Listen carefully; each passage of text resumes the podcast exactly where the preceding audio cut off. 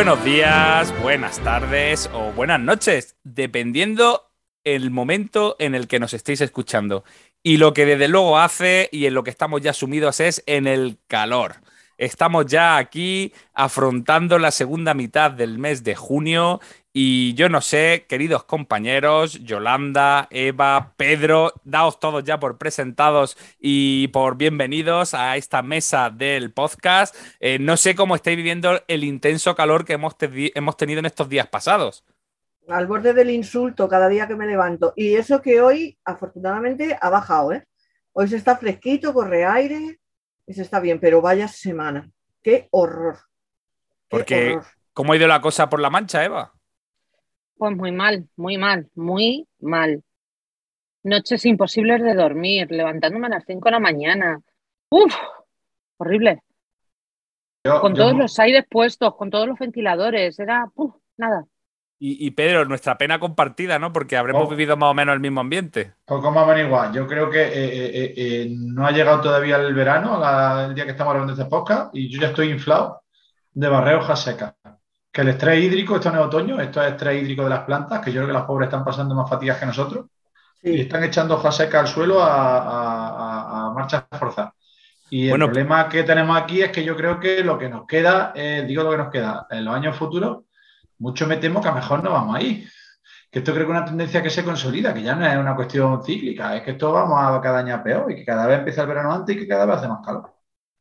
Pero todavía hay muchos que no creen en el cambio climático. Nada, pues sigamos consumiendo plástico y quemando hidrocarburos a todo trapo. Venga. Bueno, de todas formas, Pedro, hay que decir que el otro día estuviste con Obama. Oh. El otro día estuve con Obama, estuve más cerca de Pedro Sánchez que de Obama en realidad, porque a Obama no lo vi más que en pantalla grande.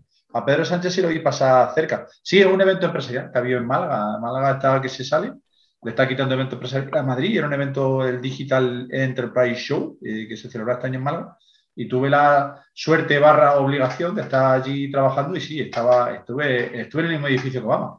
ah, bueno, te, podías haber acercado y haberle recomendado que escuchas el podcast. Claro, claro, claro, lo suyo. Y que no, y que no haberle hecho una entrevistilla, vamos, no una novela histórica por ahí que tú tengas a mano, que te guste, que te haya gustado, pero mira, me la recomiendo. Claro. Oye, si no llegabas a Obama, Pedro, también se lo podías haber dicho a Pedro Sánchez. Muy sí. ¿Qué pasó? Pedro, tienes que, tienes que hacernos más publicidad, más difusión. Tú que estás en la agencia, en la agencia Ideas, macho, apóyanos, ayúdanos. Tengo tanta, tengo tantas gorras cuando salgo por ahí que ya no sé qué gorra ponerme, si la del podcast, si la del trabajo, si la de no sé qué, si la de eh, Vtense eh, patrocinado chido, yo que por El mundo. Vtense por el mundo. Ya no sé qué gorra ponerme cuando voy por ahí. Aceite en la centenosa, es que esto ya. Ah, que por cierto han cambiado la botella ahora, han cambiado la botella ahora. Eh, ah, Venga, el banner de publicidad de Pedro. Han cambiado la botella de la centenosa, conviene. Sigue estando igual de muy bonita, la botella ¿no? ha mejorado. La botella ha mejorado. La tengo de oferta, hoy qué tal. Bueno, bueno, pues eh, Aquí está, este super equipo. Tenemos a Yolanda de Que el sueño me alcance leyendo, a Eva de La historia en mis libros y a Pedro Pablo Uceda como voz de la calle para afrontar un programa. Un programa en el que, queridos compañeros, vamos a empezar hablando de las últimas noticias del certamen.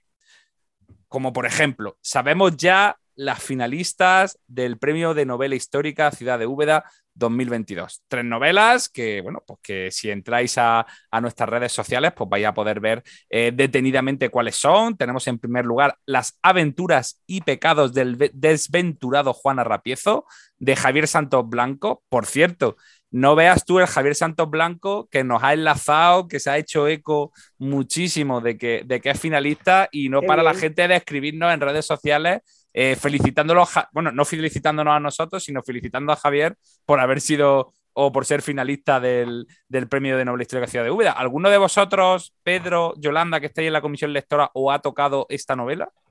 A mí no, esa no me tocó. A mí sí.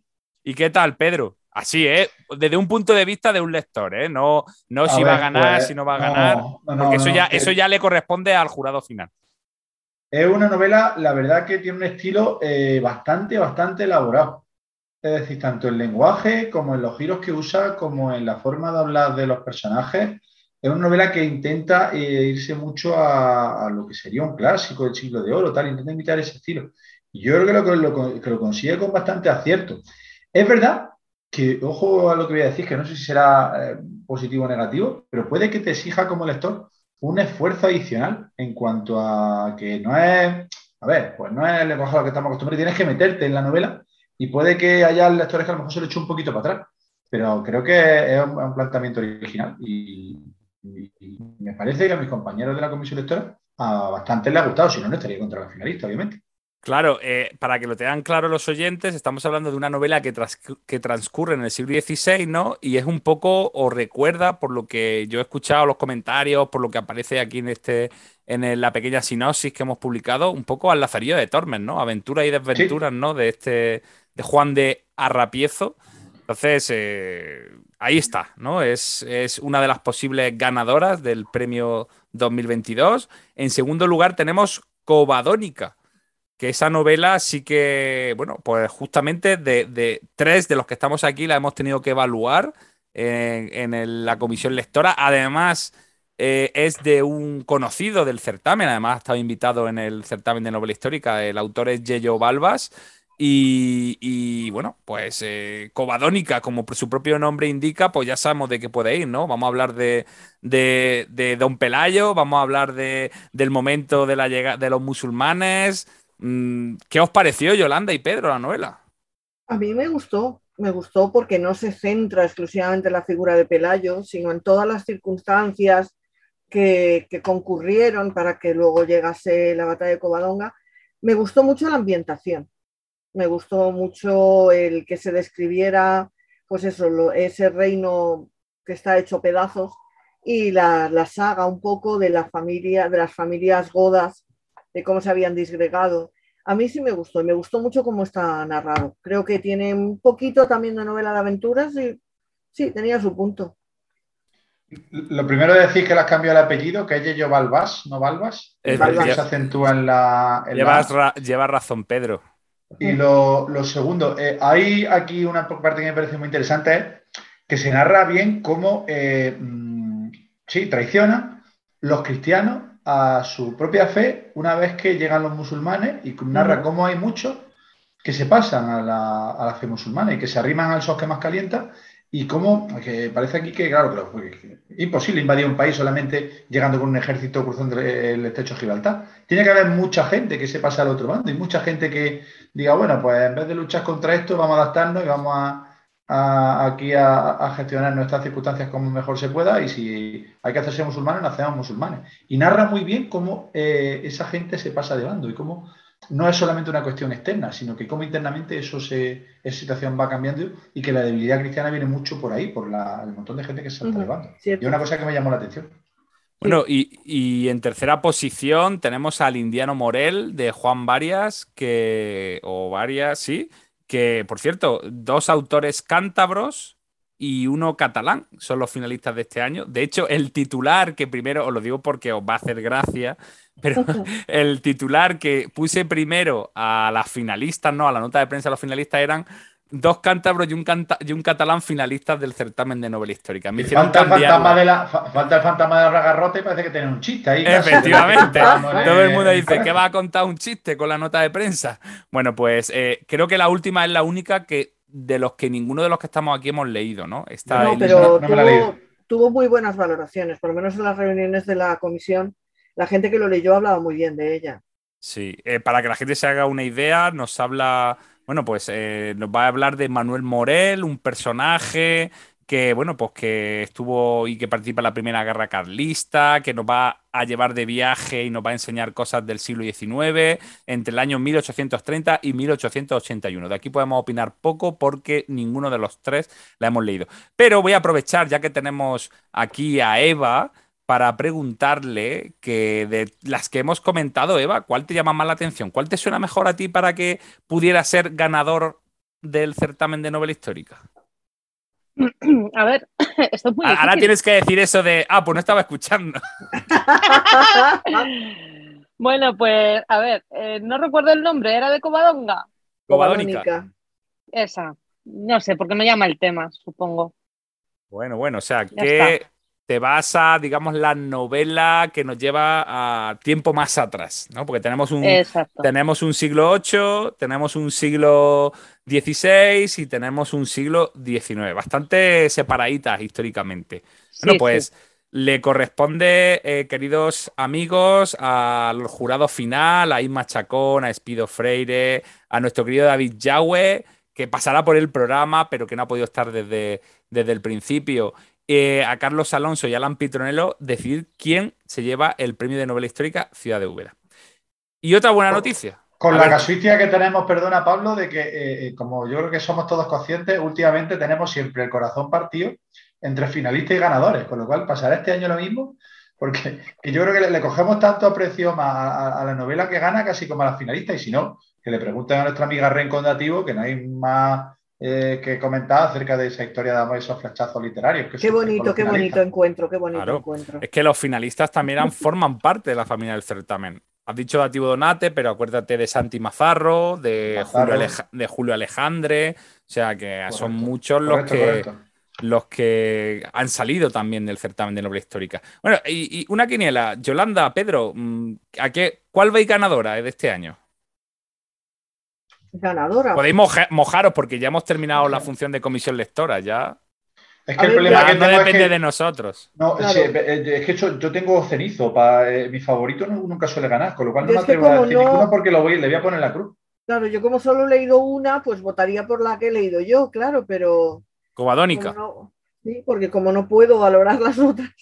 Bueno, y Pedro, ¿tú que has leído al menos Yo- dos? Eh, me quedaría con Cordónica también, con todos los respetos Uh. para, para la otra, pero no lo sé, es que ya te digo que no suelo coincidir con el jurado, no, no suelo acertar con lo, con lo que hay. Bueno, bueno, tenemos aquí triplete covadónica. Bueno, pues nada, que ¿Triplete? veremos lo que pasa. Triplete Eva porque Eva, porque ¿Y Eva también, porque ¿Y tú Eva también cuenta. Yo no, ¿No te yo no, porque tengo que estar en la reunión del jurado y, y no conviene que sepan qué es lo que a mí me gusta o no me gusta, aunque no tengo voto. Vale. El año pasado me hiciste la misma pregunta y te contesté lo mismo, o sea que no- Era, era. Esto ya es un déjà vu en tu caso, Pedro. Mm. Bueno, pues eh, ahí está. Bueno, hemos anunciado también eh, una autora que se une al plantel de invitados del certamen de novela histórica, que es nuestra querida Nieves Muñoz, que viene al certamen de novela histórica, que estuvo a punto de venir en 2020, pero que la pandemia pues, al final no permitió que nos acompañase. Y por fin, yo creo que ya este 2022 la vamos a tener aquí presente con nosotros en el certamen, hablando de Las Damas de la Telaraña, su nueva novela, y que yo sé que Yolanda lleva, habéis estado con ella o os habéis cruzado con ella en la Feria del Libro. Bueno, Eva sí ha estado, ¿no? Yo me crucé, me crucé, pero no era cuestión de ponerse a gritos en la feria del libro. Nieves, nieves. ¿Cómo que no? Es el sitio donde pintan. ¡Nieve! Ea, Sí. En plan Yo en una Heidi, feria del ¡Pedro! libro- ¡Pedro! Yo en una feria del libro empecé a gritar ¡Imanol! ¡Imanol! ¿Pero por Imanol Arias o por algún otro Sí, autor? sí, por ese mismo. Ah, vale. Y, y he sido la percha del cachondeo en mi familia desde entonces. ¿Y, te contestó? ¿Te contestó? ¿Te Sí, dijo sí, que sí, sí. Y tengo unas fotitos con él. Ay. Oye, pues queremos ver esa foto en redes sociales para que la vean también nuestros oyentes, así que ya te está apuntando tarea, Eva. Dile a Luis Venga. Felipe que hay que subir la foto tuya con Imanol Arias. Venga, venga. Bueno, pues Ea, eh, bueno, pues eso. Bueno, lo pasasteis bien, ¿no? En la Feria del Libro, porque tuvimos allí el triunvirato femenino del podcast con Ah, Ren, con Eva y. Yolanda, y ahí vimos fotos con Dativo. Oye, ¿cómo, cómo fue? Ahora que no está Ren para, para relatarnos, este programa no ha podido acompañarnos, pero ¿cómo fue ese encuentro tan esperado? Oh. Que llevamos No. calentando aquí ese momento desde hace eh, programas y programas, ¿no, Pedro? Llevamos hablando de ese, cómo va a ser el encuentro dativo. ¿Cómo fue? Contárnoslo, vosotras que lo habéis Pues, vivido de cerca. Eh, fue así como Ren se puso de todos los colores del universo y del arco iris porque se puso toda roja. Ella, ella.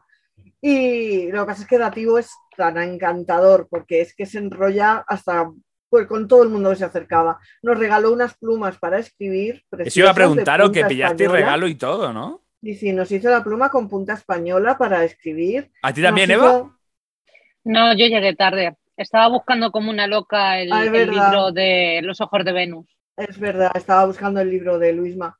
y se enrolló maravillosamente, nos puso unas dedicatorias preciosas, así con lenguaje un poco de la época, lo de a mi señora doña, y bueno, precioso, precioso. Y la verdad es que fue muy simpático, nos lo pasamos el ratito que estuvimos muy, muy bien. Además, con Alan Pitronello de padrino de la situación que estaba esperando, ¿eh? Decía, a ver cómo pasa, a ver cómo pasa.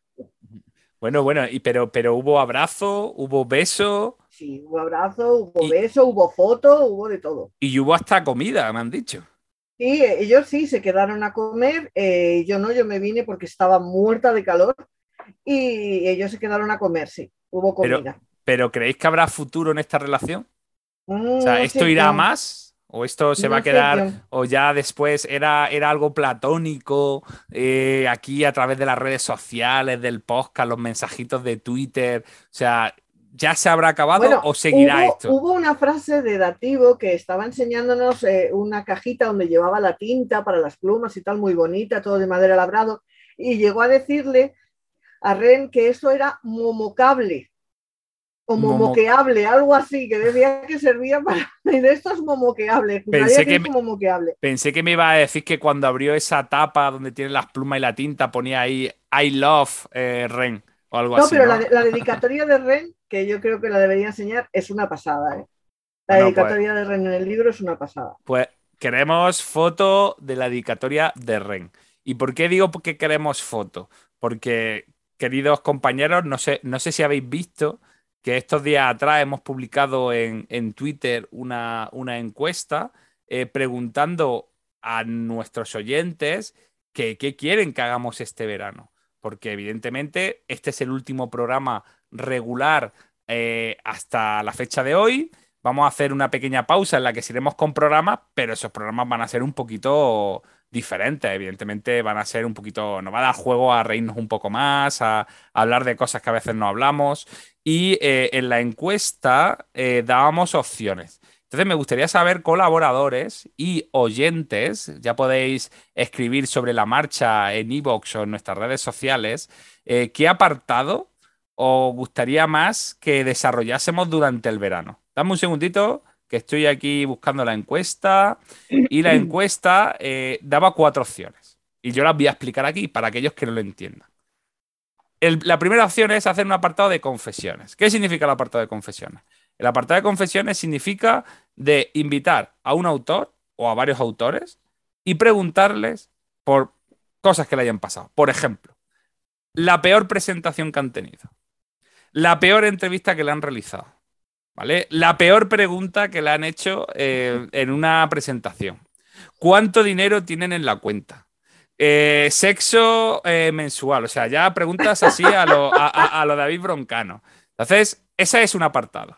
¿Qué os parece, Yolanda, Eva, Pedro? ¿Cómo lo ves? Con ese planteamiento no va a venir aquí al podcast ni Pedro, vamos. Vamos a tener que dar dinero, ¿o qué? Vamos a tener que ofrecer. No, no somos nosotros David Broncano ni somos Trending Topic aquí al final de mes para que venga aquí alguien contando Oye, pero sus intimidades económicas. Pero, pero, esto a lo mejor es un. Está bien apunta alto, está bien apunta alto, pero que yo no sé, no lo veo. Bueno, vea, en vez de preguntarle por el dinero de la cuenta, que cuánto le paga la editorial por libro. Eso también, ¿no? Eso puede, eso puede, eso puede valer. interesante, ¿eh? Eso sí, eso me gusta. O sea, ¿eh? para que veamos al final del verano quién cobra más y quién cobra menos, ¿no? Y así hacer una comparativa. Pero que eso, eso entraría dentro de, las preguntas pactadas, vamos, no creo que en directo allí alguien te vaya a contestar eso sin haberle avisado. Hombre, pero lo suyo es pillar a la gente totalmente sin avisar, o sea, soltarle esto así, ¡pum! O sea, entre la pregunta de cómo estás y hasta luego, ahí, ¡pum! ¿Cuánto te pagan por libro? ¿No? Yo, yo, yo, yo creo que, eso nuestros oyentes creo que, que estarían atentos, ¿no? Entonces tenemos el apartado confesiones que es una de las posibilidades. Tenemos libros para el enemigo. Pedro, ¿a qué te suena esto de libros para el enemigo? pues no sé, a libros peñazos que diga este o se lo voy a mandar a este para que pase un mal rato, lo mismo que he pasado yo. Pues, eh, efectivamente. O sea, que nos digan libros que bajo ninguna circunstancia le han gustado o recomendarían leer. Este apartado creo que es un poquito heavy, ¿no? Yo creo que, aquí se iba a citar a muchos autores extranjeros, en general, o, gente, o gente que esté muerta ya, ¿no? Que no pueda decir nada al respecto. Lo mismo sale una psicofonía aquí de fondo en algún momento, pero, pero yo este lo veo que, ¿ves? O sea, yo veo más factible, Pedro, lo de preguntar por lo del libro y lo que le pagan y por el sexo que por que digan un autor actual que haya publicado un libro y no te haya gustado nada. Nada, tú, eso es fácil, publica, dice uno de un autor que esté muerto y ya está. Dice, un, no sé, te va hace 100 años y, y cualquiera de hace 100 años te puede valer. Vale, porque por ejemplo, Eva, mm, tú, ¿qué, qué libro le recomendarías a tu enemigo?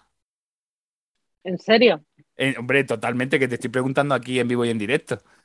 Bueno, pues uno de un, de un vecino vuestro, juguetenses. A ver, ¿quién? ¿Quién? Cuéntanos. El jinete polaco. El jinete polaco de Antonio Vete Muñoz por ahí, hombre, por favor. Por, por- por-. ¿por qué le mandarías Mm. este, este libro al enemigo? Porque es el único libro que no he podido terminar.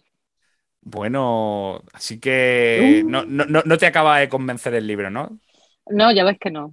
O, te leo, en un me mal lo o leo te- todo. No, no, no, Estoy intentando arreglar la momento. situación, ¿eh? Por Pedro. Que ¿eh? no, O que te no, que un mal ni momento. tenía marido ni tenía hijo. Estaba perfectamente. Bueno, Después bueno. de esto tendrás tus intenciones de que te volvamos a invitar aquí a Úbeda, que venga aquí a Úbeda y te pases por las calles de Úbeda con toda tranquilidad, ¿no? Tú eso lo ves factible, ¿no? Lo Vale, vale. Bueno, pues eh, Eva mandaría al enemigo el jinete polaco. Y Yolanda, ¿tú qué mandarías al enemigo? Pues fíjate, el primero que se me ha venido a la cabeza, eh, que fue el primer libro en mi vida que no conseguí terminar, no está muerto, pero está condenado por la Asaria, que fueron Pero los versos de- satánicos de. Salman, de Salman Rushdie. No he conocido en mi A ver, vida repite, repite el título que no me ha quedado los claro. versos satánicos de Salman Rushdie. Madre Yo Dios. en la vida he podido eh, leer algo tan enrevesado, tan demagógico y tan raro. Es que mm, no entendí nada. En la- a la mitad del libro dije, ahí te quedas. Y no entendí, bueno, yo creo que le condenaron no por el libro, sino por plasta, que puede ser. Porque, madre mía, es insufrible. Mira, como, como Pedro lo está viendo venir, ya lleva un rato así pensando, muy callado, diciendo, a ver lo que voy a decir. Está ahí meditando. Pedro, ¿te toca? ¿Qué, qué Ah, libro yo- le yo lo mandaría tengo al claro. Y tiro del recurso que he dicho. Eh, ¿Podría citar alguno de algún escritor vivo que no está oyendo o a lo mejor no nos oye? Va a decir a la coger- Biblia, la Biblia. No, no, no. Eh, Madera de Boj de Camilo José Cera e intenté leerlo dos veces y ninguna de las dos veces fui capaz de terminarlo. Eh, no sé, no ese hombre y su faceta. Será un ejercicio estilístico lo de no puntuar y decir que escribo eh, en una sola frase, pero era mentira, era que simplemente saltaba el signo de puntuación y eso no había manera de dónde cogerlo. Yo le daría, le habrán dado un premio Nobel y, y allí en Suecia tendrán sus motivos, pero yo, Madera de Boj, no fui capaz de terminar. Bueno, pues eh, esos son, bueno, por, por unos ejemplos, ¿no? De lo que iría la sección, ¿no? Como veis, yo creo que tampoco es algo así peligroso. O sea, el que quiera puede utilizarlo No, como arma arrojadiza. Salman Rudy no oye, eh, Camilo José Cela está muerto, eh, la que tiene problemas es Eva. Eva tiene problemas. Eva, Eva puede ser gordo. gordo, ¿no? O sea, bueno, eh, pues ese es nuestro apartado de libros para el enemigo. ¿Vale? Luego tenemos el reconoce al personaje, que en este apartado, para que lo sepáis, dándole vueltas decía, podríamos hablar de un personaje literario sin decir su nombre, a ver si la gente lo reconoce. Voy a poner un ejemplo. Eh, vive en un agujero, ¿vale? Pensaba que ibas Des- a decir en el fondo del mar. no, porque no es un personaje literario. Bo- Bob Esponja no es un personaje literario, ¿no? Desa- Imagínate, hace dos desayunos al día. ¿Vale? O sea, se trata de dar una serie de pistas, ¿no? Para ver Frodo, si vinculamos el libro y el personaje. Este es como más sencillito, este es como más así facilón. Entonces, esa sería otra opción, ¿vale? Y lo de entrevista con Daikiri, pues sería entrevistar a autores, hacer una entrevista así de 20 minutos, eh, un poco más desenfadada, ¿no? En vez de centrarnos puramente en, en hablar de en tu última novela y, y tal, y cómo te has documentado, sino pues, intentar conocer a lo mejor un poquito más a- a- al autor o la autora que participase. De manera que, bueno, pues que fuese como si estuviésemos charlando en un, eso, en un chiringuito de playa o, bueno, en, el sitio que vosotros queráis. Entonces, a vosotros, amigos, que y oyentes, que necesitamos vuestra opinión y, ser malos, porque hay que ser malos para elegir aquí la temática, o sea, y como además voy a ver quién ha escrito, como escriba algún autor, que me parece muy bien que escribáis, vaya a ser los primeros que vaya a participar en estas secciones. Entonces, Pedro, Eva, Yolanda, mm, ¿qué os ha gustado más de estas cuatro opciones a vosotros? A mí me gusta mucho la de las confesiones y me gusta el del libro, el del libro al enemigo. Me Libro para el enemigo. Sí, mucho.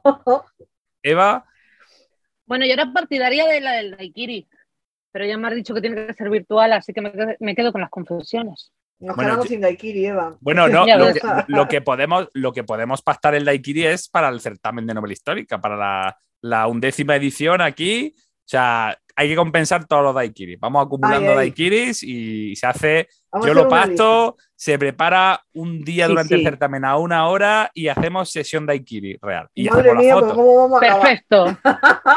¿vale? Y Pedro, ¿con qué te quedas tú?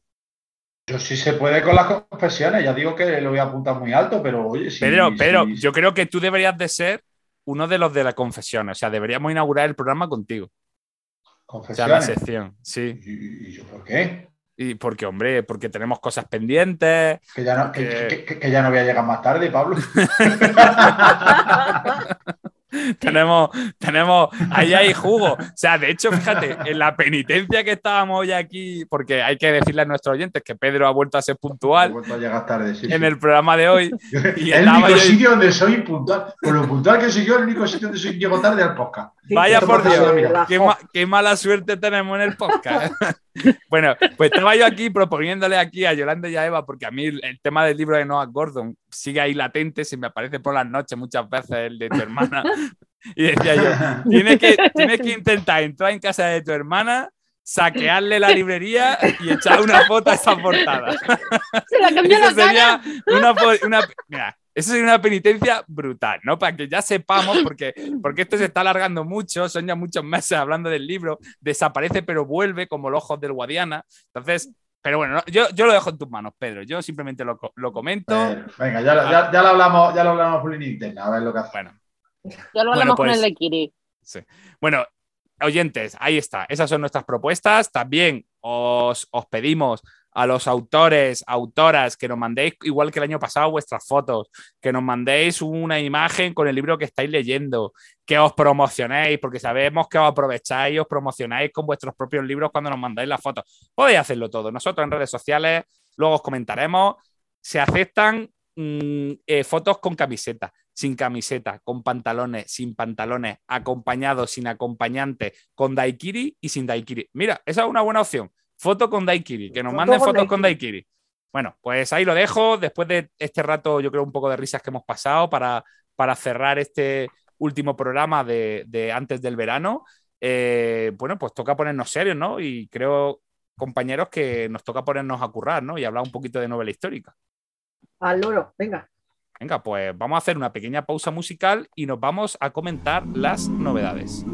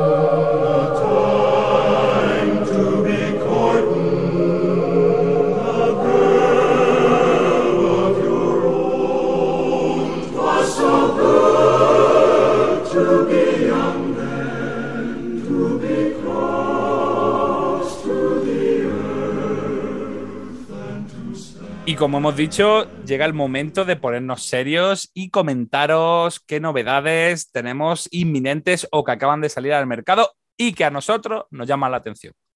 Pero también hay que decir que cada vez, cuando llegan estas fechas, porque por ejemplo en el previo a la Feria del Libro, pues teníamos un mogollón de novedades, ¿no? Era ahí todo lo, todo lo que viene. Y ahora llega el mes de junio, ¿no? Y parece que escasean las novedades. Así que eh, a veces no es más fácil, a veces no es más difícil, pero nosotros siempre rebuscamos, como en la aceituna, ¿verdad, Pedro?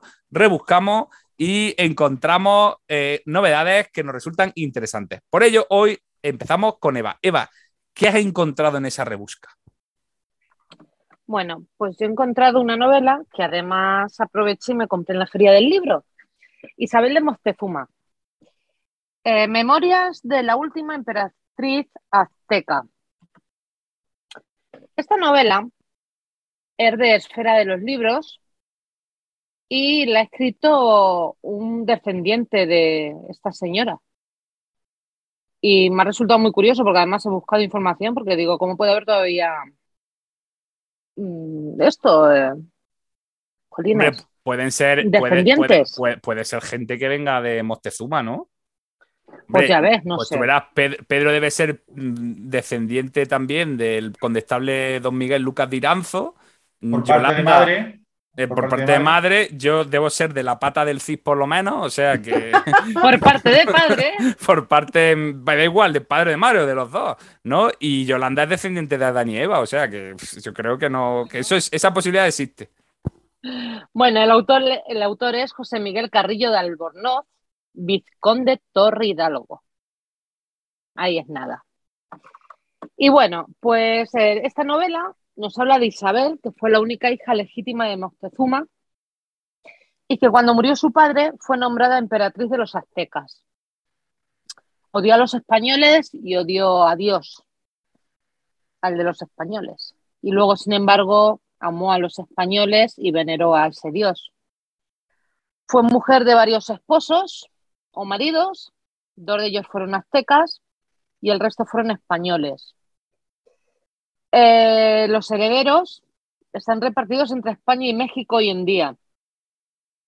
Y también es curioso saber que una hija de los que tuvo esta mujer fue una hija con Hernán Cortés, a la que repudió. Y bueno, pues esta mujer sigue siendo hoy en día leyenda, así que pues me atrajo muchísimo la atención y será una de mis lecturas este verano. Bueno, pues ya nos contarás, Eva, cuando lo leas, si se da la circunstancia de ver qué te ha parecido. Bueno, pues vámonos ahora con, con la rebusca de Yolanda. Yolanda, ¿qué nos traes? Pues traigo una novela de Espasa que se ha publicado hace muy poquito, de Isabel Stilwell, que con este apellido podía parecer inglesa, pero no, es portuguesa, y se llama Dos hermanas para un rey. Eh, quizá el título también a mí no me parece un poco afortunado, tiene un poco título de novelita rosa, pero es cierto que la trama es, eh, tiene pinta de ser apasionante, porque nos vamos al siglo XV, a Portugal, que fíjate que Portugal lo tenemos aquí al lado y de su historia la verdad que conocemos bastante poco. Y el duque de Beja, que no, estaba, no había nacido para ser rey, eh, los hados conspiran y se convierte en sucesor de Juan II.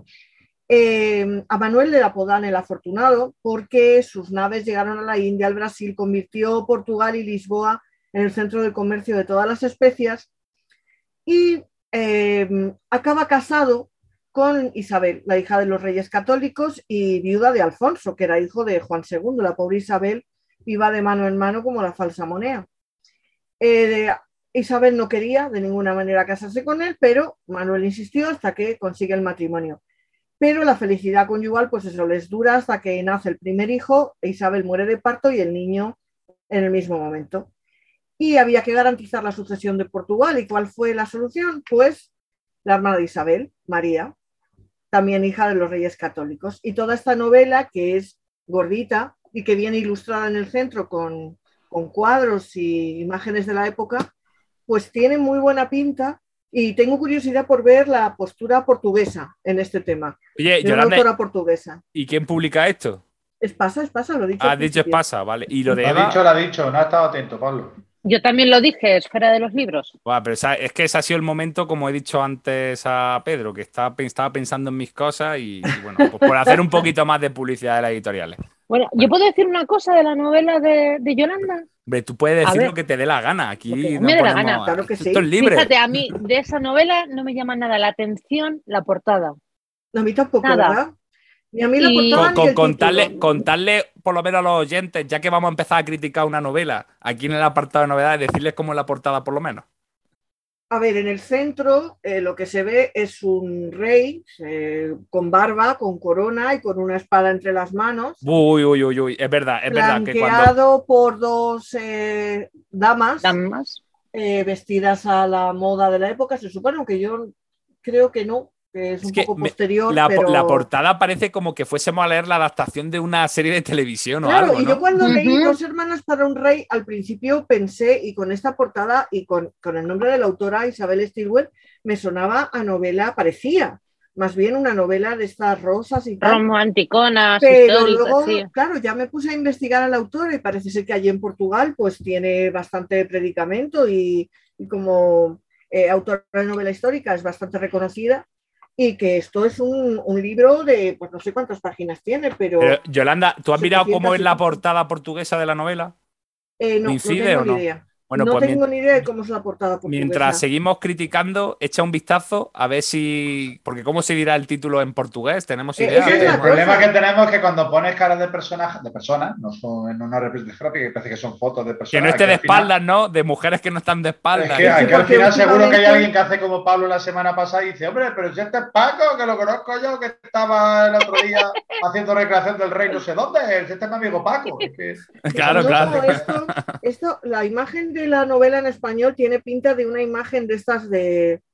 No, no, Es que te se- parece una adaptación de un telefilm. Sí, Hoy, Eso es lo que me llamó mucho la atención, porque claro, como preparando la portada del podcast, pues dije, ostras, claro, me encuentro las portadas y dudé incluso, digo, hostia, pues será esta. Estoy diciendo muchos tacos, eh, por cierto, compañero. Sí. Voy a ver si me modero. A ver, eh, además da- da- estaba, daiquiri de- para todos.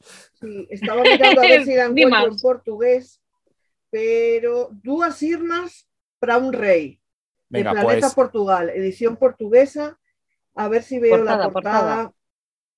Eh, viene el título, el título sí lo he encontrado, pero. a Vale, si vamos, vamos a pasar ver. mientras Yolanda busca la portada y nos hacemos la comparativa. eh, vamos a pasar a Pedro. Pedro, ¿qué novedad nos has preparado tú?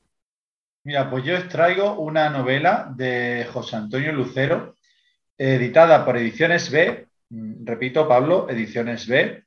eh, que, Gracias, eh, gracias. Nada, eh, que eh, ya José Antonio publicó el año pasado, en febrero de 2021, una novela de la vida en un minuto, también publicada por Ediciones B, ambientada en el, un poco en, la, en Madrid de la posguerra, hay una historia ahí de la, de las relaciones entre una estudiante de la universidad y tal. Y ahora nos trae, en una época parecida, La Madrina de Guerra.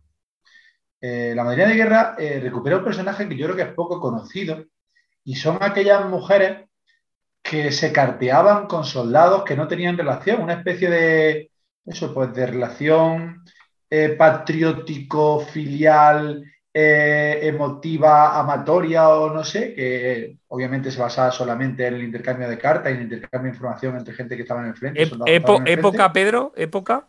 Madrid, Madrid de la Guerra Civil Vale. y los años Pues, posteriores. ¿tú, tú sabes dónde empieza eso? O por lo menos dónde tengo yo la primera influencia. En la Primera, Primera, Guerra, Mundial. Primera Guerra Mundial, ¿verdad? ¿vale? Las Sí, madrinas de guerra estaban ya presentes. se traslada un poco de conflicto de la Primera Guerra Mundial a esta época.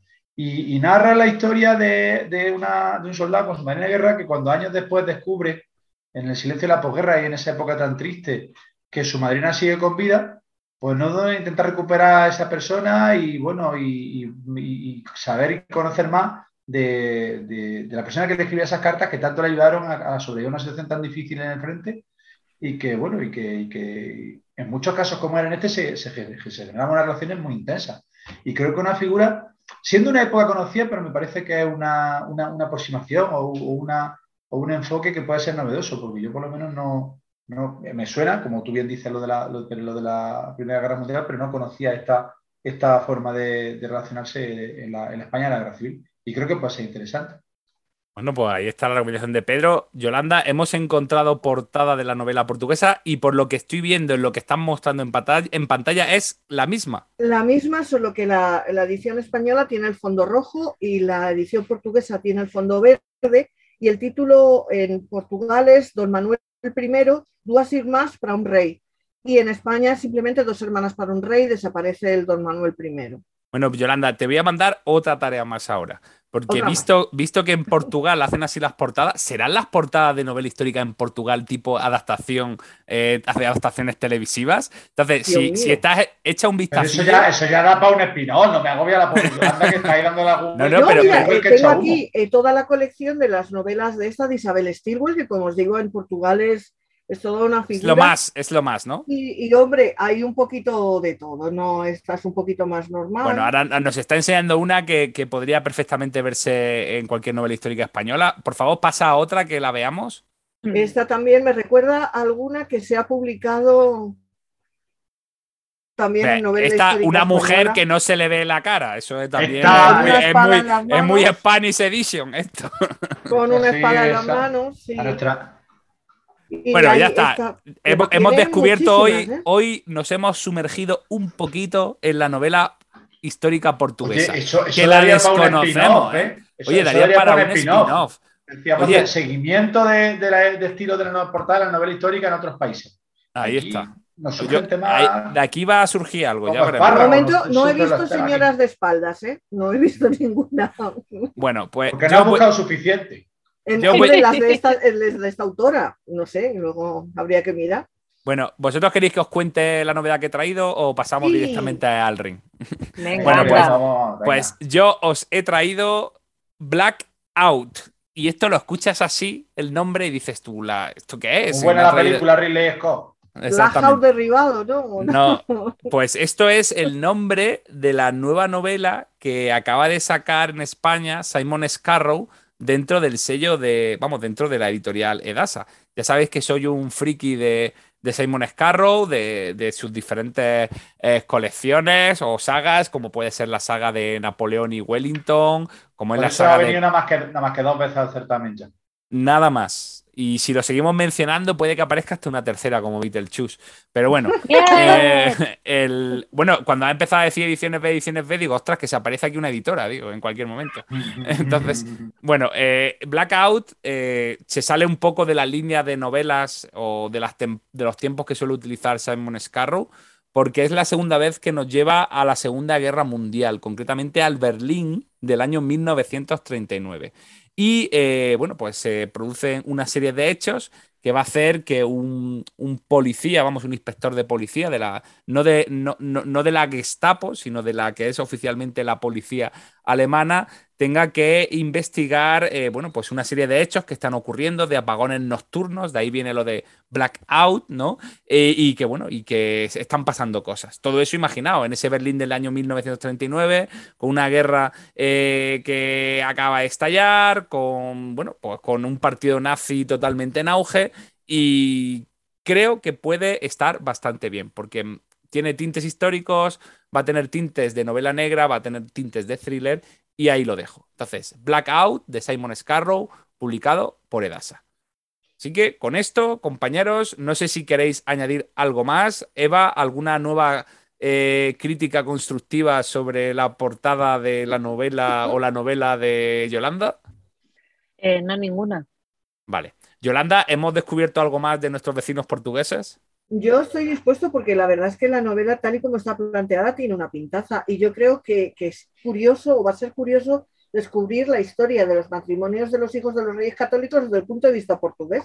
Ah, A ver. me, me parece muy acertado tu comentario para intentar compensar todo lo que hemos dicho sobre la portada. O sea, que la gente... la, la portada, la portada es de verdad que yo creo que en este caso Espasa podía haber hecho otro tipo de composición, francamente, pero Queridos oyentes, que la portada no os frene. O sea, no, no, eh, por Dios, eso no. sumergiros en la literatura histórica portuguesa y contadnos qué os ha parecido. Yolanda, esperamos un informe sobre la novela. Igual contaré, que, igual que Eva, también pues, se lleva deberes para casa. Bueno, pues si os parece bien, nos vamos al ring, porque este ring huele.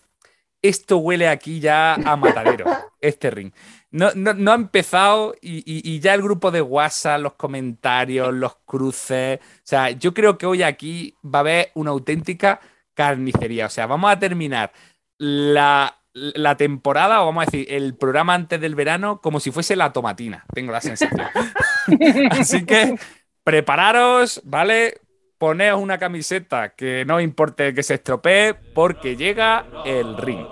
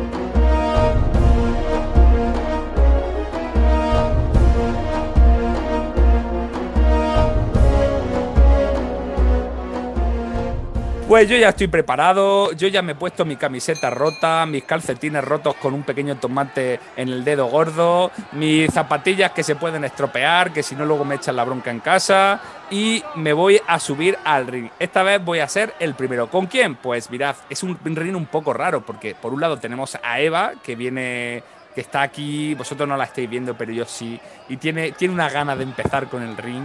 Pero por otro lado, nuestro compañero David Yahweh, que se había leído la novela, que iba a estar, que ahora no puede, pues eh, es muy cobarde David Yahweh y no, no va a estar, pero nos ha dejado un audio que os va a servir de introducción a la novela y posteriormente pues ya seguimos Eva y yo. Hola compañeros del certamen internacional de novela histórica de Úbeda. Hoy tenemos que hablar en el ring de la sombra de Julio César, del italiano Andrea Frediani, que publica Espasa en España y como veis no puedo estar en directo con vosotros, así que os voy a mandar brevemente eh, mis impresiones eh, sobre esta novela. Novela que es el arranque de una trilogía que probablemente salga entera este año o entre este año y el que viene en España y que eh, va a recorrer la relación entre Julio César y su primero máximo colaborador y amigo de la juventud Tito Labieno y posteriormente su gran enemigo ¿no? en las guerras civiles. En esta primera novela, La sombra de Julio César, va a estar muy centrada en su relación eh, en la guerra de las Galias, en donde Labieno va a ser el, el gran comandante, el gran eh, ayudante de Julio César para triunfar en, en esta campaña. ¿Y qué me ha parecido la novela? Pues bueno, me ha parecido un tanto fallida, me parece entretenida, me parece que se lee bien, eh, me parece que Frediani, que es historiador especializado eh, en, temas militares, demuestra que le gusta mucho el tema de batallas, que conoce el tema y hace que se centre demasiado en las batallas. Pero claro, cuando el gran eje de tu novela es la relación entre estos dos personajes y cómo van a pasar de ser grandes amigos y grandes colaboradores a grandes enemigos, eh, y tú te centras más en la batalla que en lo personal, ese giro y esa intencionalidad de la novela acaba coja, resulta coja y en mi opinión resulta bastante esquemática, ¿no? Lo principal de la novela, lo que parece que debería ser lo principal, queda un poco esquemático, por lo tanto es fallido. Eh, dicho lo cual, pues bueno, eh, tiene algunas batallas, eh, tiene algunos momentos interesantes. A mí, por ejemplo, me ha, me ha resultado lo más interesante de la novela cómo retrata la intención propagandística de, de, los comentarios de las guerras de las Galias de Julio César y cómo él va deformando la realidad en su propio provecho en esa crónica, ¿no? Que luego, pues muchos historiadores posteriores han tenido como una, una fuente primaria eh, Frediani nos muestra cómo, es una fuente manipulada y donde la verdad eh, brilla por su ausencia. Me ha parecido lo más interesante de esta novela. En resumidas cuentas, pues una novela un tanto fallida, un tanto esquemática en lo que a personajes y relaciones eh, se refiere, con algún punto interesante en recreación histórica como este que os comentaba y con algunas buenas batallas. Entretenido, se lee fácil, pero mmm, en este año que por ejemplo hemos tenido a Posteguillo hablando de Julio César, no tiene color, la verdad. ¿Y a vosotros qué os ha parecido? Bueno, Eva, mm, ¿qué opinas del comentario, ese breve comentario que nos ha dejado David así para iniciar este ring? Bueno, pues yo qué quieres que te diga, yo no he leído la de Santiago Posteguillo y yo solo puedo decir que a la sombra de Julio César le doy cinco estrellas. Ahí están las redes sociales para... de Eva para mostrar que efectivamente es así. A mí me ha gustado mucho, es una novela muy redonda, sí es verdad que le voy a sacar algo negativo y es que si estamos hablando de Julio César, hay un salto muy grande desde que tiene los 12 años cuando conoce a Tito Labieno hasta que ya aparece en las Galias, que ya son 40 años los que tiene, ahí hay un salto tremendo de edad, ¿vale? Pero bueno, que a mí me ha gustado mucho ver, saber cómo conquistó las Galias, eh, las políticas de Roma, cómo estaban por ahí los moscones intentando quitarle todo el éxito a Julio César. Me ha gustado mucho, las batallas son fabulosas. No sé, es que no sé qué pega la habéis encontrado sea, esta novela. Bueno, espérate que yo todavía no me he pronunciado. Tú puedes bueno, decir de momento que no entiendes las pegas que le pone David a la novela. David, David. Pero me toca ya a mí, empiezo. Tú mismo, ¿te puedo cortar en medio? Hombre, tú me cortas todas las veces que haga falta. Venga. Vamos a ver, vamos a ver, porque a mí la novela no me ha gustado.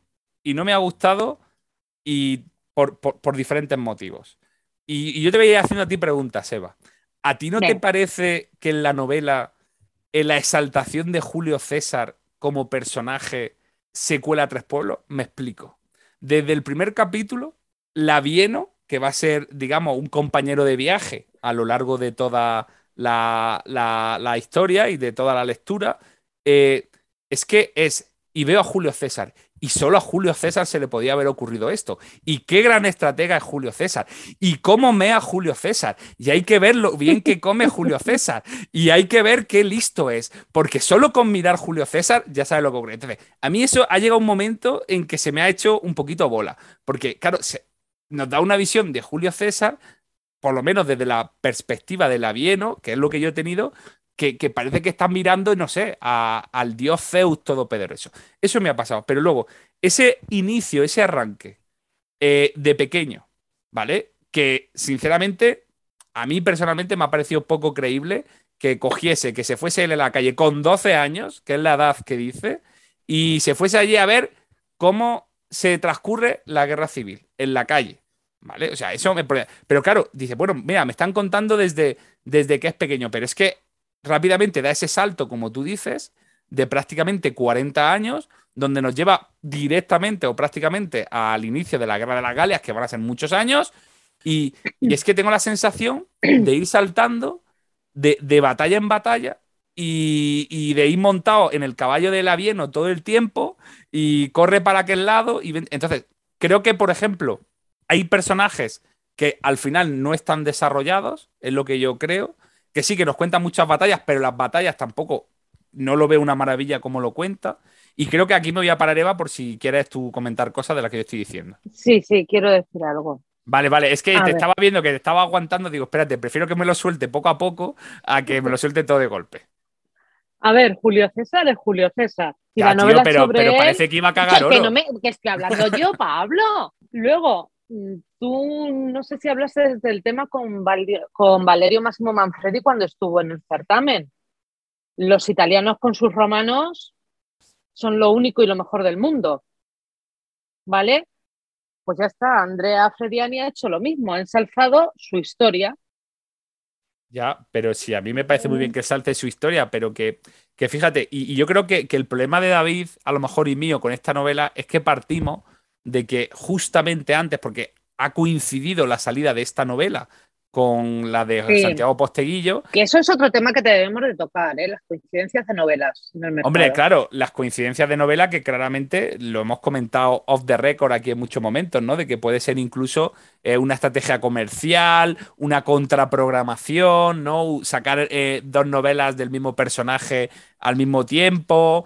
eh, pero, pero claro, es que Santiago Posteguillo, en sus, y hay que decirlo, casi 700 páginas, 400 páginas que tiene, 400 y poco páginas que tiene este libro de Andrea Frediani, eh, te lo desarrolla tan bien el personaje, va tan despacito, vas avanzando tan lentito, que claro, que pegar un salto de 40 años y dentro de esos 40 años, y me lo tienes que reconocer, Eva, vamos prácticamente saltando meses y meses y muchos tiempos, que a mí me ha costado, bueno, es que se me ha hecho que no me he podido terminar la novela, porque he tenido la sensación eso, como de estar montado a caballo todo el tiempo, de batalla en batalla. A ver, yo te puedo decir que la de Posteguillo son, es una serie de 11 novelas, 17, ¿cuántas son? Siete, ¿no? Creo que nos, dijo, nos confesó en el programa, ¿no, Pedro? A ver, os estáis colando tres pueblos y medio, 17 novelas. Pero tú, tú que, que Yo no he dicho por lo visto 17 también llora. novelas, Pedro. Toda la vida. Cinco capítulos, cinco capítulos que puede que se vaya a algún libro más, seis o siete Cinco. máximo. Que habla de Entonces- 17. Vaya con la demagogia, Eva. Eh, me va a hacer que entre en el ring y que me ponga yo también la camiseta. eh, Callaico. Bueno, Uy, uy, uy. Pero Andrea, Andrea, Andrea Frediani creo que nos, de- nos va a deleitar con tres novelas. sí, efectivamente. Es que, pero es que vamos, Pero vamos a ver, me Pedro, por favor. ¿se puede hacer abstracción de la novela de Posteguillo para hablar de esta novela? Porque es que me parece que cualquier comparación es odiosa, y más en este caso. Ya, Y, ya. eh, no, el problema no es vuestro, el problema es de la editorial que lanza a la arena de las novedades una novela ambientada en- por el- en, eh, eh, del mismo personaje en la misma época y hace una campaña a bombo y platillo. Con lo cual, aquí, eh, si estamos hablando de Pedro, un Pedro, de y, nos estamos y- y- equivocando. y se lleva a gente de viaje. A Eso, Roma, y a nosotros no. Como a David Yagüe. Y a ti Con y a lo mí cual se no nos nos llevan a No. ningún lado. ¿Ves? ¿Quieren Y que no nos llevan la novela? lado. No, hija, no. Y me salgo de río. Y cuidado, que esta novela fue publicada en Italia en el 2011. Ah, Pues va, 11 mi años favor. por ella. ¿A qué viene sacar una novela de hace 11 años ahora en España para hacer En eso, en eso te doy la razón, Pedro. Se equivocan de cabo a rabo, hombre. Te doy la razón. Pero a mí la novela me ha gustado. Pues Es una perfecto. trilogía, no son cinco. Entonces no puedes escribir lo mismo en tres novelas que en Pero cinco. no cita a Posteguillo para defenderla entonces. Vale. No, no, yo, yo lo he citado. Yo no, yo no, no, no. Yo, yo lo he citado, yo lo he citado. No, pero independientemente de, de posteguillo o no posteguillo, yo mi argumentario lo estoy diciendo. O sea, yo veo unos problemas de construcción de la novela, de mi punto de vista, importantes, de poco desarrollo de los personajes, que prácticamente han pasado 200 y pico páginas, o sea, digamos, la mitad de la novela. Y, nada más eso, que veo a Julio César desde una perspectiva totalmente endiosada, que a lo mejor puede responder a lo que tú has dicho, Eva, de, de que, bueno, pues que hay un ensalzamiento, pero veo a un labieno que, que- que no acabo de entenderlo y que es el personaje que nos está conduciendo al final en esta historia. Entonces, a mí, sinceramente, yo le he tenido que abandonar aproximadamente en la página 300 porque, porque es que veía que, que no, que no me llenaba, que me faltaba información y luego el tema de las batallas, Eva, para mí muy confuso, muy confuso. O sea, el tema de las batallas, no sé si a ti te ha pasado o no te ha pasado. A mí no me ha pasado, Pablo. Soy un Me ser superior. Me caché en la mar, me caché en la mar. Bueno, pues ya está. Que no me ha pillado a mí en buen momento leer eh, La sombra de no, Julio César. que no, que yo no tengo leída la de Posteguillo. No, no, pero- si pero- pero leído, Pero que yo no estoy haciendo Mm, no ninguna. com- sido lo mismo. No, pero no tengo con qué compararla. No, pero da igual, si yo no estoy mí- hablando, Eva, de comparaciones. Te digo de que, de que él, que vamos, que él ya he leído muchas batallas de muchos autores. Podía citar aquí a Corwell, a Simon Scarrow, a Maximiliano Colombo. Y yo aquí veo caos. Y creo que hubiera venido muy bien a esta novela un par de mapitas, ¿vale? Y un par de imágenes para si, que, que creo que dos páginas más, tres páginas más no hacen daño para, para mostrarnos un poco el planteamiento estratégico.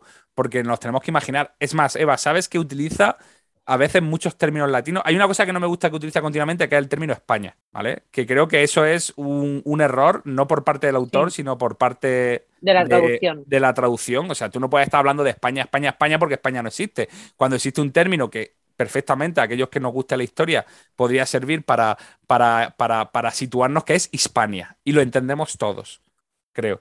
Y luego eh, utiliza eh, muchas veces también términos latinos que están mm, muy bien, pero creo que para el que los entiende. En mi caso, pues lo entiendo. Cuando utiliza términos como tiro, como primo pilo, como tal. pero- entonces, ahí hay una ensalada que no me ha acabado a mí de convencer. Y, Eva, ya te dejo a ti para que digas todas las bondades que quieras de la novela. A mí lo de los términos en latín, yo te puedo decir que yo suspendía latín, así que como que no los pillo. Pero oye, a mí me gusta, al final los acabas leyendo una vez y otra vez y los acabas interiorizando. Claro. Entonces no, no le veo yo problema a eso y a mí es que la novela me ha gustado, me ha entretenido, porque bueno, yo lo que busco al final en una novela es que me entretenga y pasármelo bien con ella. Perfecto, no, no, Lo sí, he sí. conseguido con la sombra de Julio César, me lo he pasado muy bien. Pues, pues esto es lo bonito del podcast, de que, de que a mí puede que no me guste una obra y a ti te pueda encantar. Entonces, por eso que nuestros lectores, nuestros oyentes, sean los que al final decidan si, si les gusta, si no les gusta la novela y que incluso nos lo digan ¿no? en los comentarios de- del propio podcast. Entonces, ahí está una Eva que le ha encantado y ha disfrutado muchísimo con La sombra de Julio César y en mi caso, pues bueno, no, no, no he acabado de entender la novela. No he acabado de, de entenderla. Y bueno, pues no, no me ha, no me ha, no me ha enamorado. Y ya está. No sé si quieres que sigamos aquí. Saco al canguro con, la, con las patas y con, y con los guantes de boxeo. No, déjalo, me voy a por otra cerveza. Uy, Eva, te veo resentida. Te veo No, en resentida en, este absoluto. ring, ¿eh? ¿No? ¿Qué opinas, En Pedro, absoluto. Yolanda? Yo eh, no sé, es que yo, yo te, lo, te lo comentaba que a mí últimamente estoy un poquito cansada de romanos. Entonces, eh, si hubiera elegido esta novela, no sé, a lo mejor había acabado como tú y en la página 300 había dicho que le den a Julio César a su corona de laurel y a la madre que lo, pues eso. pero quizá sí que es cierto que a lo mejor no es un acierto haberla sacado tan cerca de la de Posteguillo. Creo que podían a lo mejor haber esperado a final de año, o... pero no Y, dejarlas tan y más cerca. cuando es una novela que ya lleva 11 años publicada. Exacto, es lo que habéis comentado. Con 11 años de publicación y sacarla ahora justo, justo casi al tiempo que la de Posteguillo, no me parece un acierto, la verdad. Bueno, entonces con este oh amado César y grandioso, Oh. me creo que podemos dar por concluido este ring.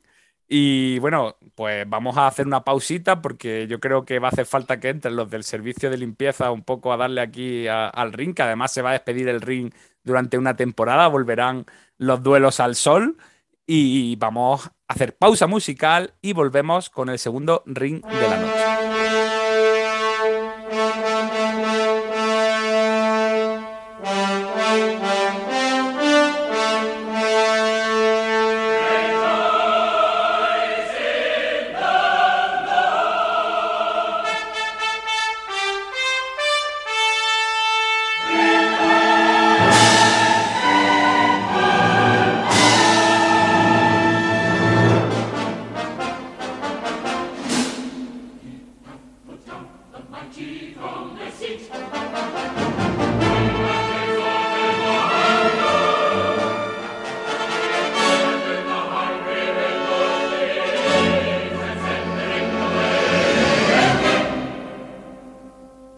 El momento del segundo ring. En este caso, a Pedro lo proyectan directamente desde el lateral. Su mujer le empuja diciendo: Ya está bien de tanto cachondeo en el programa de hoy. Esto se está alargando mucho. Así que Pedro sale a la arena acompañado con Yolanda, que va a ser su contrincante. Y da comienzo el segundo ring.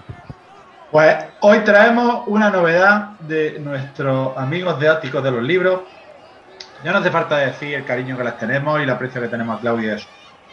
Un muchacho. eh, cada pocos programas viene por Oye, aquí. pero Pedro, en Pedro, Pedro, quédate. Creo que, que empezar confesiones con Claudia Casanova podía ser interesante. Joder, pero si Claudia, ¿qué confesiones puede hacerte? Y si Claudia, eh, lo más grave que tiene que haber hecho ha sido copiar en un examen en el instituto. Yo no le veo a Claudia con una vida. Bueno, no puede sé, lo mismo, Lo- lo mismo nos sorprende, pero ¿Qué no lleva en ese sé. bolso? Lo, Si- lo- lo si podemos busca una foto- descubrir. Lo una de buena persona responsable, aplicada y trabajadora en Google y te sale Claudia Casanova. Si eso es un primo de persona, como no sé, pues lo mismo nos sorprende, pero bueno, vale, ahí va a ver. Bueno, si Claudia nos está escuchando, que me Seguro haga que no. llegar, que nos haga llegar un mensaje de que está dispuesto a pasar por confesiones.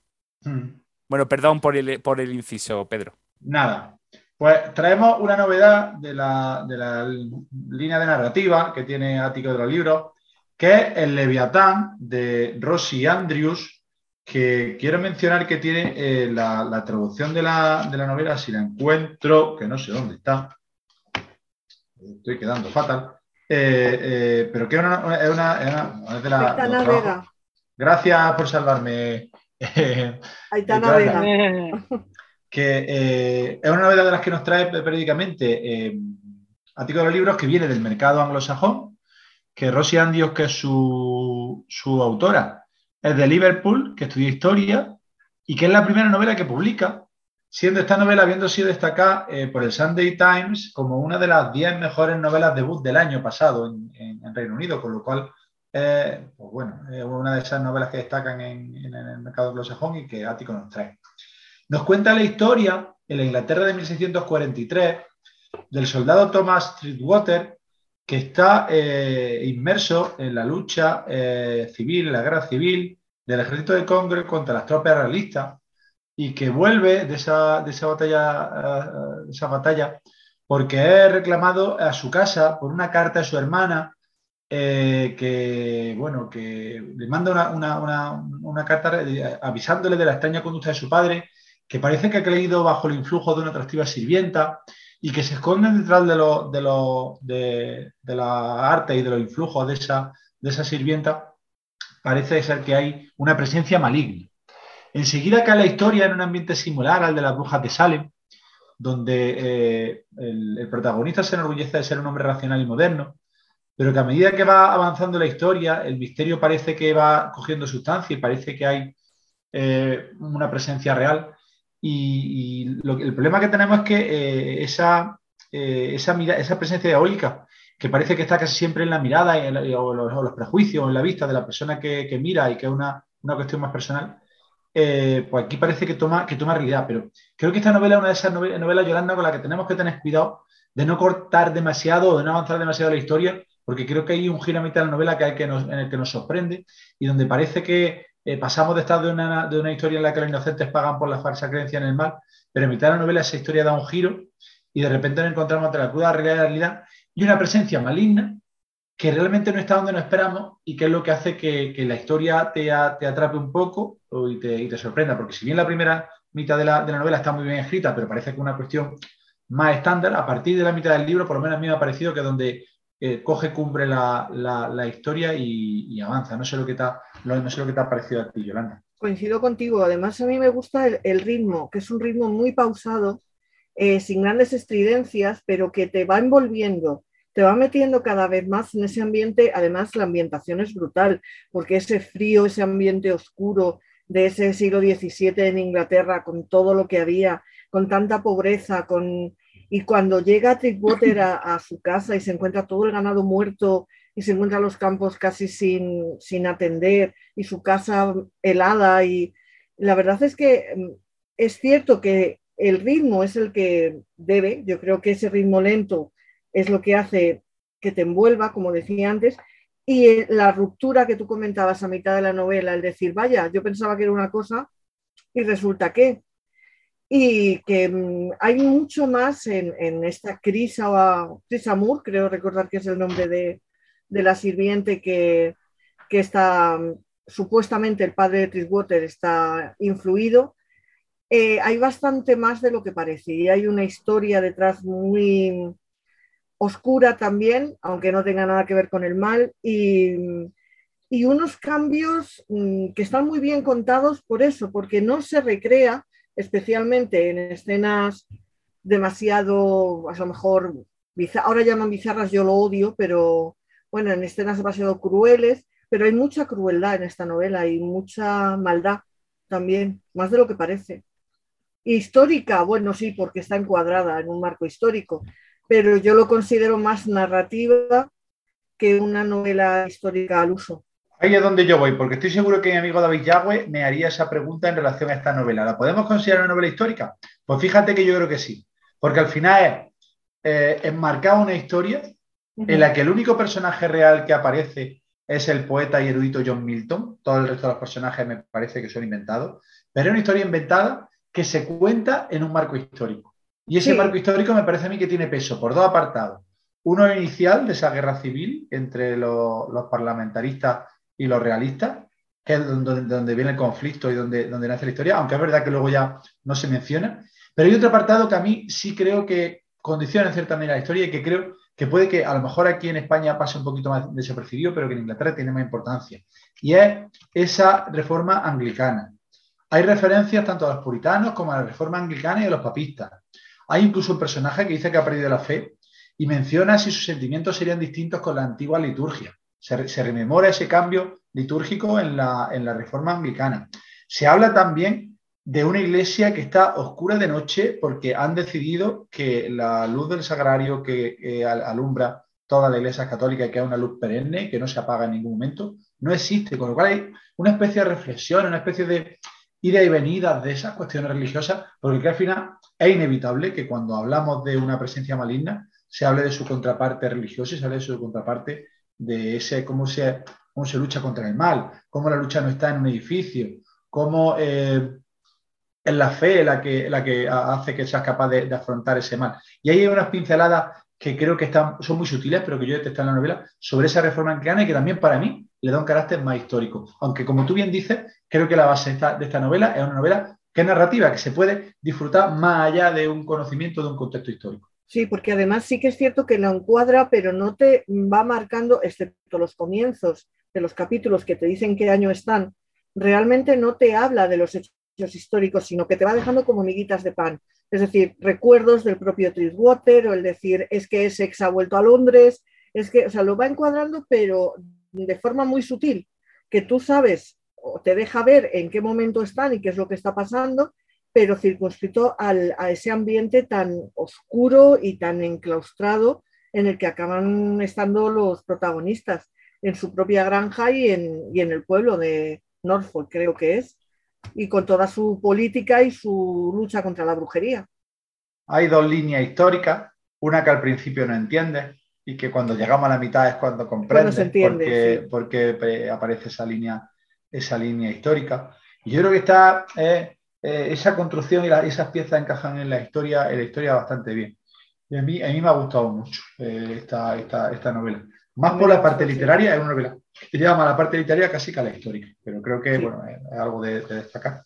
Coincido contigo. Además, creo que es una novela que se lee con gusto, que además requiere su tiempo. Es una novela para leer con calma, no solo por el ritmo que os comentaba, sino por todo lo que va contando para no perder detalle. Y que a mí me ha fascinado. Me ha fascinado porque es muy diferente a, a lo que estaba leyendo últimamente. Entonces, siempre viene muy bien leer algo distinto. Yo, a mí me ha gustado muchísimo. Creo que es un acierto de Ático haberla publicado. Bueno, veo, veo que, vamos, que, que nuestra amiga Claudia Casanova puede estar contenta de todo lo que va a escuchar en el programa de hoy. O sea, esto se merece aparecer por confesiones, sí o sí. O sea, está claro. Bueno, bueno, ya, ya está aquí. Los ya que está aquí. tenemos que estar contentos de tener a, a- a Claudia en nuestra esfera de amistad y cariño, porque yo creo que eh, lo que teje, yo no sé, lo que trae Ático, mm, a mí me, me- me- me cuadra siempre y me gusta siempre. Es verdad que, que yo- yo- yo- no, estamos ante otra novela que yo no me hubiera leído solo, si no es de Ático. Es decir, yo me fío de Ático y, me, y voy a por las novelas que publica, y creo que aquí otra vez no, nos- no nos equivocamos al hacer eso. Bueno, pues creo que acabamos de una manera eh, pacífica y bonita este ring de antes de arrancar los programas de verano. Que ha sido Y- casi más un con flores a María, con, con flores a. Claudia, que otra cosa. ¿eh? Aquí no Había- ha habido había sangre, que- no ha habido derramamiento de que nada, esto ha sido muy... No, no, no, no. Yo esperaba, yo esperaba que siguiese la tomatina, pero he visto que no, que no hemos llegado a, a- salir aquí todos manchados de, tomate. Bueno, pues si os parece bien, hacemos una pausa musical y pasamos a, bueno, al final y a despedirnos de nuestros oyentes y a despedirnos de, de- de- ese, de ese antes del verano.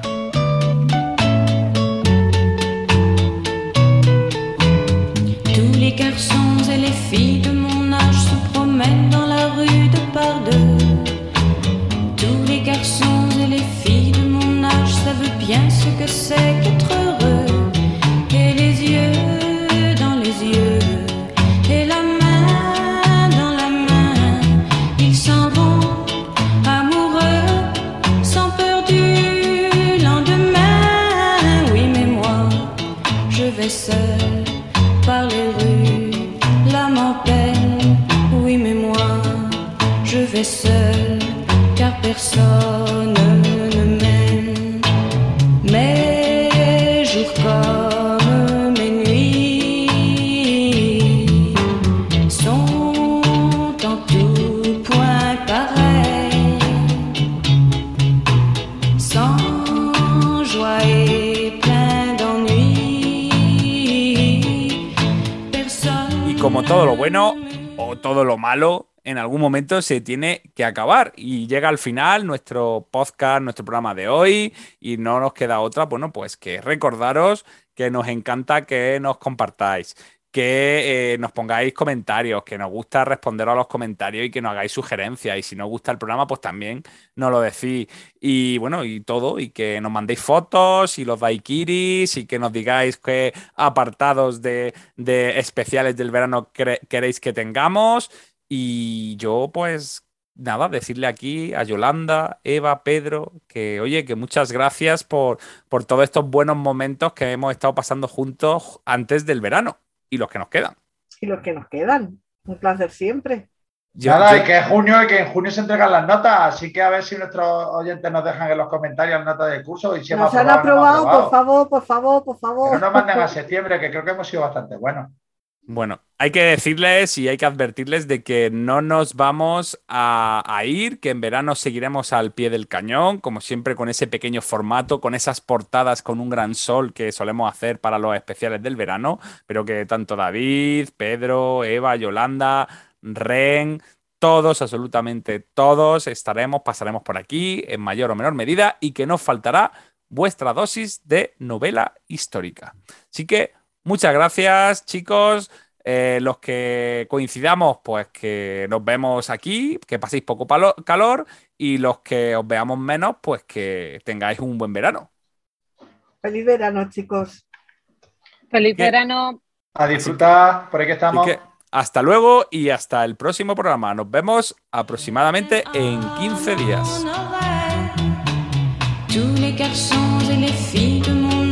Ensemble des projets d'avenir. Tous les garçons et les filles de mon âge savent très bien ce qu'aimer veut dire.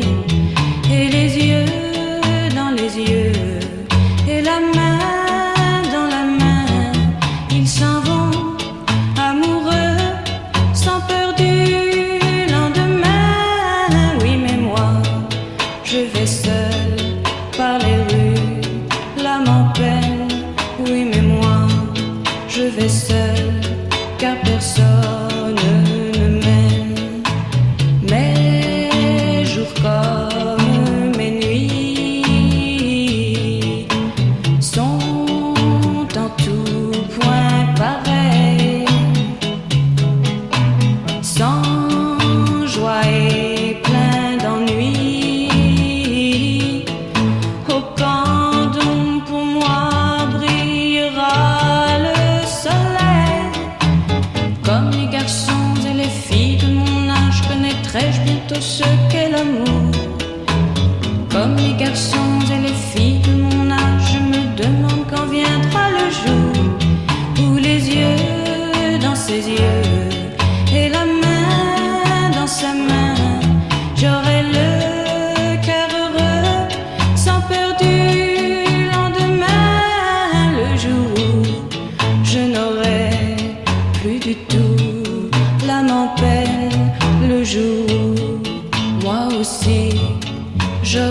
quelqu'un qui.